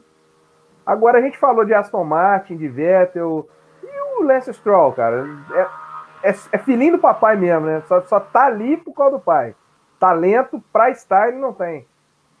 Cara, eu acho que ele tem, viu? É. Eu, acho que é, eu, não acho ele, eu não acho ele tão ruim assim, não. Eu acho que ele tem talento. É, assim, obviamente, ele tá lá, porque o pai dele é bilionário, a equipe do pai, para ali, para lá, mas assim, ele teve corridas boas, cara, nesses, sabe, essa carre breve carreira dele aí na Fórmula 1. É que eu acho que ele já chega meio que com a pressão justamente por isso, entendeu? Tipo, a gente vê, puto, o cara é bilionário, lá já a hora meio torto, ah, tem que mas, cara, sim, se, se fosse um fiasco completo, tipo, o pai dele é um homem de negócios, o pai dele não é de coração, o pai dele é um homem de negócios, entendeu? O negócio, não seria negócio o pai dele manter ele lá se ele fosse uma lesma, entendeu?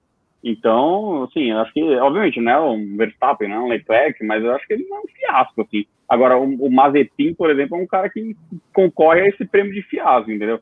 Porque nem nas categorias lá embaixo ele, ele ganhou, assim, foi, foi irrelevante, entendeu? Ele Sim. já chega cheio de polêmica em cima, né, Natália? Não. Muito é... dinheiro e muita polêmica.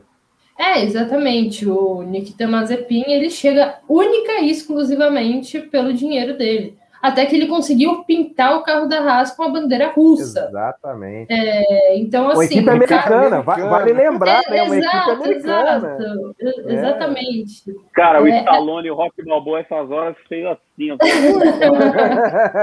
Eu bati no Ivan Drago aí, os caras 40 anos depois aí pintando o carro com a bandeira da Rússia.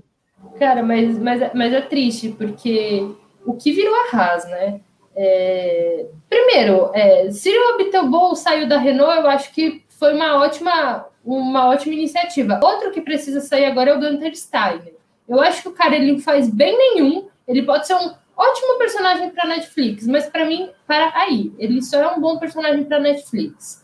É, daí chega Nikita Mazepin, que tá, hum, conseguiu um, um, quinto lugar no ano passado na Fórmula 2 como melhor resultado aí nas categorias de base chega única e exclusivamente pelo dinheiro e ainda depois de ter assediado uma mulher, ter abusado de uma mulher, ter colocado a mão no peito dela. E assim, o que, esperar de um cara desse? Um cara que ele já tem polêmicas também na pista, é, de quando corria na Fórmula 2, de quando corria em outras categorias. Então, assim, a gente, cara, para mim, a Haas é equipe de um piloto só. E a Haas ficou muito é. tempo, né, Danilo, com, com, Grosjean e Magnussen, né? E aí quando troca, troca é, para causar, né?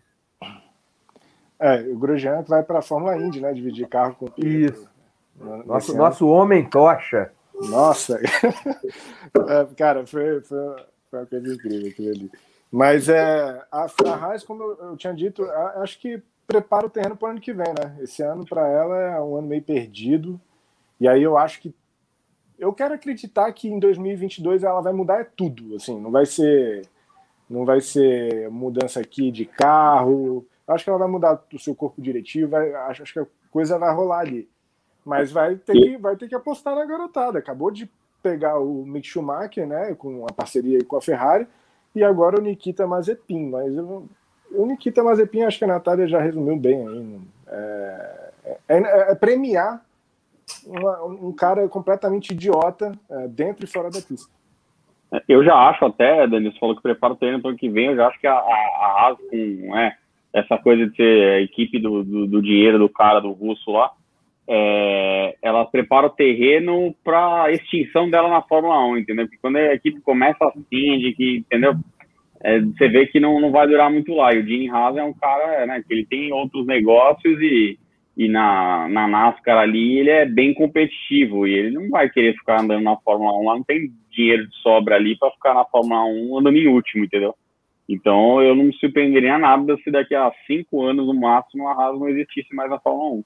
Pois é, eu ia até te perguntar sobre isso, Faldão, porque o Haas está acostumado, o Dini Haas, pô, a Fórmula Indy ganhou vários campeonatos, na NASCAR está sempre disputando, e pô, aí o cara vai para a Fórmula 1 com um projeto legal, aquele primeiro momento, a Haas faz bonito até 2018, me parece, tem uma temporada legal. E de repente o negócio desanda, cara, de um jeito que não sai mais. É, é talvez, bom, talvez não, né? É Haas, Williams e Alfa Romeo que vão brigar lá no final do grid. É, não tem como fugir dessas três. Né? É, os dados de quem a gente acompanhando os companheiros de imprensa que tiveram lá nos testes de pré-temporada, eles disseram que a Haas foi a equipe que menos evoluiu de, de 2020 para 2021, né? Não seria surpresa até andar no, no, fundo do grid ali, até atrás da Williams. Mas vamos ver, né? É porque a Williams tinha uma diferença muito grande também. Então, mesmo evoluindo, talvez ela fique ainda muito ali atrás, né? É, que em 2020 se tornou. A Williams em 2019 estava na Fórmula 2, né? Daí em 2020 ela, ela, voltou para a Fórmula 1, né? Tinha um carro ali que, que por pouco não conseguiu pontuar até algumas vezes. Por, por durabilidade, confiabilidade do carro, né? Durabilidade, né? Não por, por performance esportiva, né? É. Agora, é, continuando nesse nós não falamos de uma equipe aqui, nós citamos praticamente todas. É, a AlphaTauri fica onde nesse nessa classificação aí? A AlphaTauri foi Toro Rosso, muitas vezes chegou, ganhou corrida já, ganhou corrida, corrida com Vettel, ganhou corrida com Gasly ano passado. Tem um final de temporada legal, chegando ali entre no top 10 algumas vezes, mas a gente nunca cita a AlphaTauri é, nessa briga do meio da tabela aí, né, Natália? É, a, a AlphaTauri ela andou bem na pré-temporada, inclusive eu fiquei bastante surpresa com o desempenho do, do Tsunoda. Lógico, ele é um piloto bom, a gente viu na, nas categorias menores, mas eu fiquei bem surpresa, assim, o primeiro contato do cara com o carro, ele já andou bem, já andou lá na frente. Acho que isso mostra também bastante o desempenho né, que a AlphaTauri vai ter esse ano. Me pareceu um carro bastante amigável para os dois pilotos, mas assim, é aquele negócio, o, o Gasly, ele é um piloto muito bom para a AlphaTauri, mas não é um piloto que se encaixa para a Red Bull. Eu acho que ele vai conseguir extrair mais, talvez ele vai conseguir de novo brigar por pódio com a AlphaTauri, mas é aquele negócio, eu acho que é ali que ele vai parar é, ele vai conseguir levar a equipe para frente. Eu acho que o Tsunoda é um piloto inegavelmente melhor que Daniel Kvyat, então ele também vai ajudar o time a pontuar mais, a brigar mais na frente. Mas eu acho que também é aquele negócio. Pode ser uma quarta, quinta força. Briga ali em cima, então, né, Danilo? Na, no, é. na parte de cima do meio da tabela. Eu acho que a Natália usou uma palavra que foi bem feliz. A, a, na pré-temporada foi para mim a equipe que mais surpreendeu. É, primeiro pelo desempenho, que foi muito bom, né? Uma equipe que também conseguiu bastante quilometragem, andou bastante e mostrou ser um carro bem confiável. É, tá na mão, tá na mão dos pilotos. Eu acho que ela pode surpreender positivamente, quem sabe aí lutar ali talvez entre os oito primeiros, sete primeiros. Talvez, assim, é, é muito difícil gravar alguma coisa dessa pré-temporada que foi muito curta mas é, é, uma, é uma equipe que tem aí é, é, é, a equipe secundária da Red Bull, né? Então a gente tem aí um know-how muito grande e eu, eu a, a, acredito que a, a, a AlphaTauri foi a que mais evoluiu, assim, pelo que a gente está vendo, né? A gente não sabe até onde tem blefe, tem joguinho escondido, mas para mim a AlphaTauri foi a que mais surpreendeu e que melhor se desenvolveu nesse, nesse, nesse, nessa passagem de ano. Sunoda ou Gasly, ô Faldon, qual que vai, vai surpreender mais esse ano em termos de resultado?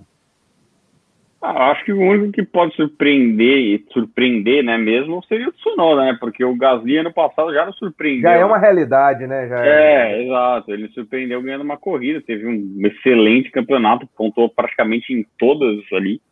É, foi muito bem, mas eu acho que ele já.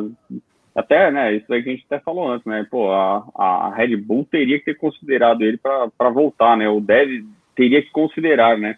no futuro ali, se as coisas não dão certo com o Pérez, voltar, porque o cara fez por merecer uma segunda chance. É, o Fabiano fez um comentário aqui, eu, eu era para eu ter entrado com ele e passou batido. É, ano passado nós tivemos o, o DAS, né, da Mercedes, que era o, o volante é, mexia ali, eles iam mudando a, a cambagem do pneu. É, foi uma grande inovação e foi para o tribunal, vai valer, não vai valer, e acabaram aprovando. É, Para esse ano, vocês esperam alguma inovação é, tecnológica nesse sentido que possa fazer realmente a diferença entre é, de um carro para o outro? Vocês acham que pode vir a, a, ter alguma coisa, apesar desse. Na verdade, a gente teve um ano. Até, até a, o intervalo foi diferente, né? Porque terminou muito tarde a temporada 2020. Vocês acreditam que pode ter alguma, alguma inovação, alguma novidade aí para surpreender a, nós, né, espectadores e também as outras equipes? Eu, sinceramente, não espero, até porque é uma temporada meio que entre safras, né? É, é, um regulamento que segue o mesmo do ano passado, mas no ano que vem vai mudar completamente tudo. Então, até que ponto as equipes estão dispostas a desprender esforço, recurso, orçamento para desenvolver um negócio que nem sabe se ano que vem vai valer? Provavelmente não vai valer. Então, eu acho que assim, é, como a gente já debateu aqui, os carros desse ano é tipo é, o 14.1 do iOS, igual o Danilo falou, é apenas um, um, degrauzinho acima. Eu acho que não vai ter nada muito revolucionário, nada muito incrível assim. Eu concordo com isso aí também, Natália. Eu acho que eles, eles vão, né, digamos, guardar essas cartas aí para despejar elas para o ano que vem, que aí vai ter uma mudança de regulamento e aí a galera vai querer dar um pulo do gato maior, né? Ah, acho que se fosse para dar alguma briguinha ali nos bastidores, talvez um difusorzinho diferente, né, que eles puderam alterar para essa Sempre rola, né? É. Sempre, é, sempre, rola alguma coisa. Sempre rola. E difusores já deram o que falar né, na Fórmula 1, né? E será que nós, nós, nós, teremos a nova, a nova Mercedes B aí, igual tivemos a Racing Point? Será que vai ter alguma equipe aí com, com a cópia quase fiel da Mercedes? A Aston Martin já é uma candidata né, ao posto. Vocês acham possível ter alguma coisa igual o que teve no que foi? Era muito evidente, né, para quem estava assistindo, que era uma, um carro muito parecido. Natália? Acho, acho que não, acho que. É o que eu falei, sabe? Todas as equipes estão meio que indo na onda do ano passado. Talvez a Aston Martin, a que seja mais parecida, seja agora a Mercedes Verde, mas eu acho que não, não vai ter nada muito, muita cópia, não, nada muita. É porque, como ano que vem vai começar tudo do zero, não, não Nem tem compensa, muito... né? Exatamente, não tem muito o que prever. E, e a, a, vamos, vamos, só fazer um exercício de futurologia rápido aqui, Faldão. Nós estamos falando de começar do zero em 2022. Qual a chance da Williams voltar a ser grande? Começando do zero. é, esse nem precisa de exercício de futurologia. É, porque agora tem novos donos, né?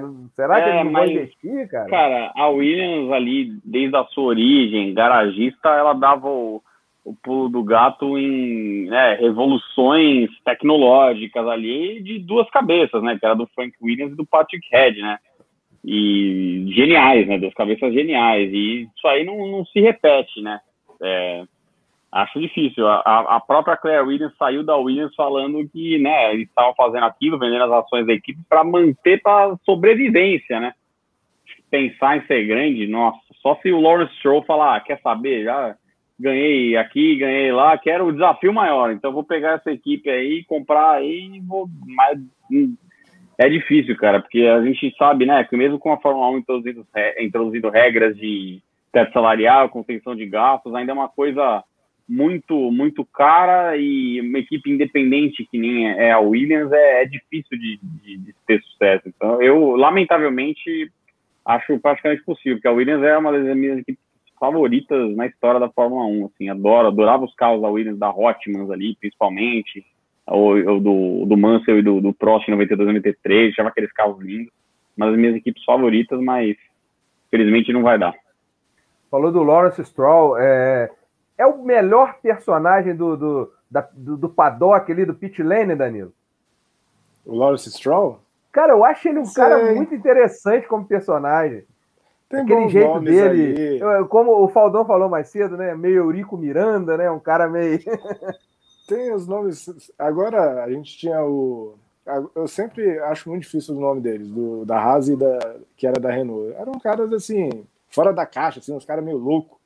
Né? Aliás, a gente está esperando a tatuagem, até agora não tinha. É, verdade. Mas a, a Fórmula 1 tem uns nomes interessantes ali atrás dos, dos bastidores, né? Mas eu acho que, voltando da Williams, é, eu acho que a Williams pode se tornar grande de novo se a Fórmula 1 mudar completamente, né? Se ela voltar a ser uma coisa mais. É, é, menos tecnológica, mas acho que tá, isso nunca mais vai acontecer. Assim. A Williams realmente. E talvez a gente veja o caminho, o Faldão falou da Haas acabar aí. Um, um, futuro próximo também, a Williams já fora da família, né? Talvez o destino Sabe como eu vejo assim, a, a, Williams, quando eu comecei a acompanhar né, Fórmula 1, era criança ali nos anos 90 e tal, é, acho que é meio como a Tyrrell, entendeu? Naquela época ali foi grande lá atrás, não sei o que, ganhou título lá atrás, mas daí caindo, caindo, caindo, uma hora, uma hora vai que vai. É, uma, ainda mais né? que é, ainda mais que a Williams não está mais nas mãos do Frank e da Claire. Esse grupo aí, a Dorital Capital, tipo, ah, tá, tá me dando despesa, não, tá, não tô ganhando nada, dane-se, passa para frente acabou, sabe? Eu acho que não tá mais na mão, nas mãos da família, vai contribuir muito para esse fim eminente. É, virou um grande negócio a equipe, né? Na verdade. Sim. Se não der retorno, não vão, não vão continuar investindo. É mais ou menos isso. É, estamos chegando aqui às nove e meia da noite. Eu quero passar para a Natália para ela falar um pouquinho da, da W Series. Sair um uhum. pouquinho da Fórmula 1 e falar dessa categoria aí que vem ganhando espaço nos últimos anos. Ano passado teve uma pausa, né, Natália? No, em virtude da pandemia, a temporada que estava tudo programado acabou não acontecendo. É, é, conta pra gente um pouquinho da, da dessa categoria, abriu um espaço aí para a gente falar dessa novidade aí que aconteceu pela última vez em 2019. É, a W Series é uma categoria exclusivamente feminina, são 18 pilotas no grid, mais duas pilotas reserva. É, ela teve a primeira, a primeira temporada da história em 2019, que teve a James Chadwick como, como a grande campeã, ela que, inclusive, hoje em dia é a pilota de desenvolvimento da Williams, inclusive. Ela, ano passado, correu na Fórmula Regional Europeia, conseguiu um pódio. A Jamie Chadwick, ela é assim, eu, se fosse para apostar numa mulher com chances de chegar na Fórmula 1, eu apontaria ela.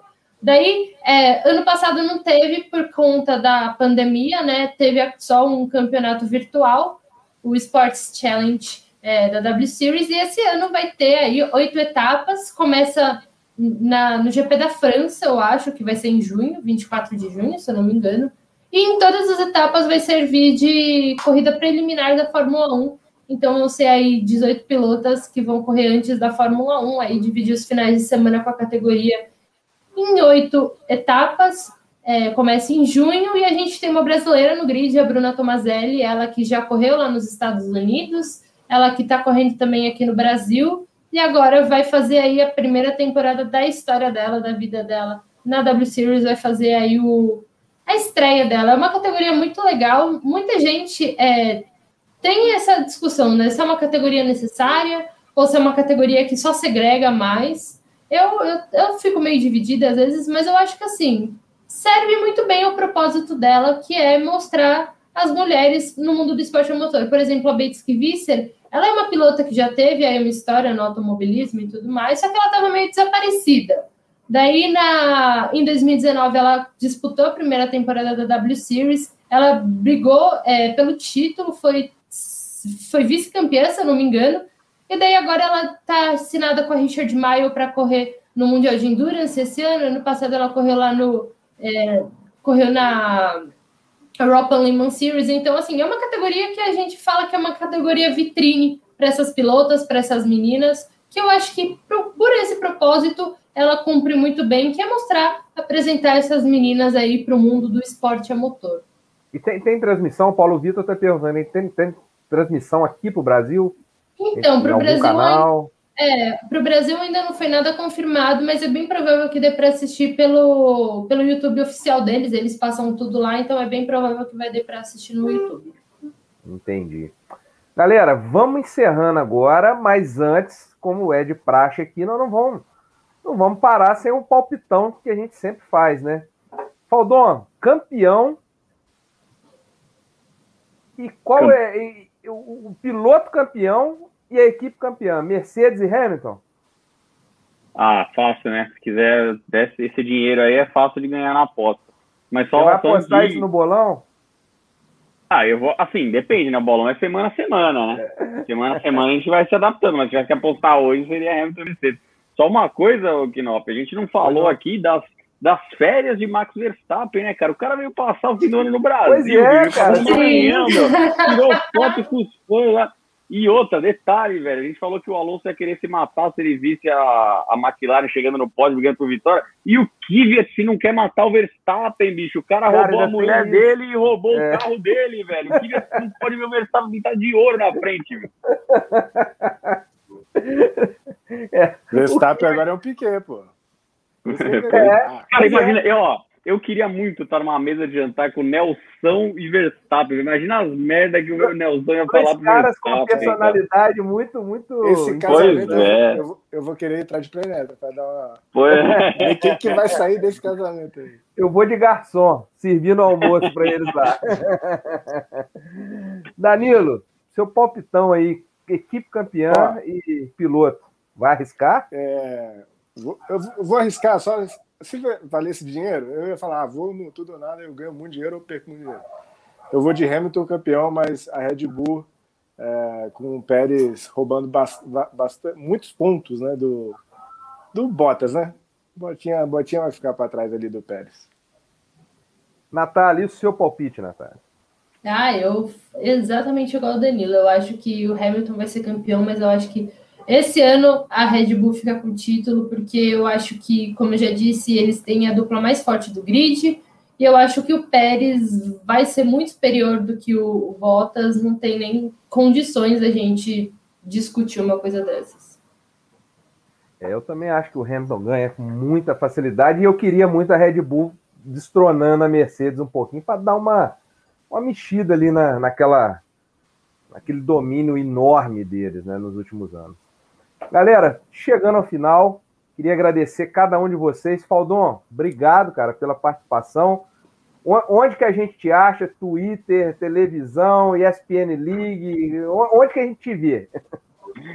Pô, me vê na, na minha casa só, né? Mas eu, eu botei aqui o, o minha, a meu arroba aí no Twitter, aí, para quem quiser me seguir, eu escrevo né, no, no site da ESPN também. É, estamos aí. E sempre que precisarem para participar aí do Resenha de Boteco, será meu prazer. E eu vou participar do bolão, não, não esqueci não. Me manda depois os dados da conta lá que eu, Deixa que eu vou participar do bolão da. Fazer mais um jabazinho do bolão. O bolão, a taxa é 25 reais, para quem quiser. É pro ano inteiro, não é 25 por corrida, não. Pagou 25, aposta o ano inteiro. É só para brincar mesmo, para falar de Fórmula 1, uma coisa que a gente gosta. Mas esse ano e... vai ter aquelas regras do cariocão lá, que nem o Campeonato Carioca, é Taça Guanabara, Taça Rio, aí o vencedor Não, de um esse ano é só um ranking. É só um ranking. Só que aí eu voltei no tempo um pouquinho, para dar uma mexida. Vai ter o descarte. É. Nós vamos descartar os três piores resultados. Ô, louco. Lembrando o final do ano. lá 89, ali, é, 89, exatamente. 88 ali, gostei. gostei. Que não tem a batida na chinquê, nada disso. Danilo, obrigado, cara, mais uma vez aí, sempre solícito. Na hora que eu mandei, na mesma hora, ó, tô dentro, vambora. Valeu aí, faz seu jabai também, Twitter, manda pra galera aí. Como é que a gente te vê lá no, no, no canal da NET? É só pela NET? Tem online? Como é que é o esquema? É, é, obrigado, Luiz. Obrigado a galera do Resenha aí pelo convite. É, quando eu falo que eu trabalho na Globo, eu, eu quero te ver na Globo, você vai estar lá com bolha, né? Não é assim, né? Mas, leva é, pro Big cara, Brother. É, pô, alô, Globo. Acho que não pode. Sacanagem. Mas assim, Instagram é DanCP Monteiro, Twitter o Danilo Monteiro. E para ver aqui no, no programa de esporte que a gente tem em Brasília, tem no YouTube, TV Comunitária do DF. Então é só buscar lá.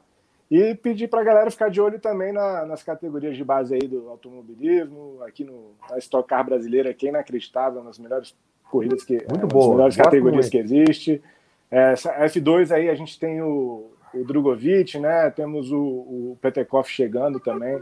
Então, temos bastante conteúdo para falar aqui no Resenha, viu, Luiz? É só chamar a gente. Com certeza. Está sempre de prontidão. Show de bola, cara. Obrigadão.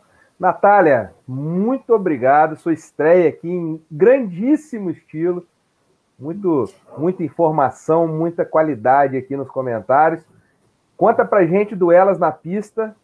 É, onde que a gente acha, Twitter, onde que a gente vai ver as suas opiniões sobre o, o automobilismo, o esporte a motor.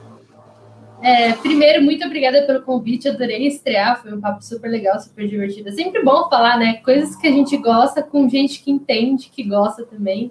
É, para me encontrar no Twitter, eu sou It's Me Kaya, C-A-I-A, é um apelido, enfim, It's Me Kaya no Twitter. Mas no YouTube é só entrar aqui, ó, Elas na Pista, tudo junto, minúsculo, que você encontra lá o meu canal é, dedicado para todas as mulheres do esporte a motor, seja dentro, seja fora da pista. Tem live, tem entrevista exclusiva, tem muita coisa legal. Entra mais ou menos uns três vídeos por semana, então me procura lá. E lá você também vai encontrar todos os links das minhas redes sociais, se quiser trocar uma ideia. Valeu! Legal, galera. Brigadão, obrigado a todo mundo que acompanhou. Pô, teve gente pra caramba hoje, foi muito comentário. Galera participando, parece que a Fórmula 1, que a gente sempre fala que que está perdendo audiência, e quando eu faço, a gente faz uma brincadeira dessa aqui, a gente vê que é o contrário, né? Todo mundo gosta, participa. Deu muito mais audiência que muito, muito programa que a gente fez de futebol aqui, com toda certeza. Galera, Sim, brigadão. quando você bota o Bruno Guedes falando do Vasco, aí não vai dar audiência. Aí cai, aí, aí cai. e ele não tá vendo, cara, ele tá enrolado, então ele vai ver isso depois e vai ficar puto com você. Quinta-feira nós vamos ter aqui, é, 8 da noite também, um resenha entrevista com o árbitro de futebol da Federação Mineira, o, o Marco Fazecas. Ele, ele apitou a final do Mineiro do ano passado. Quem vai estar comigo aqui vai ser o Thiago Domingos. Nós vamos, vamos colocar o, o Marco na parede, querer saber um pouquinho sobre VAR, sobre a carreira do árbitro de futebol, as polêmicas que não são poucas né, no mundo do, do da arbitragem.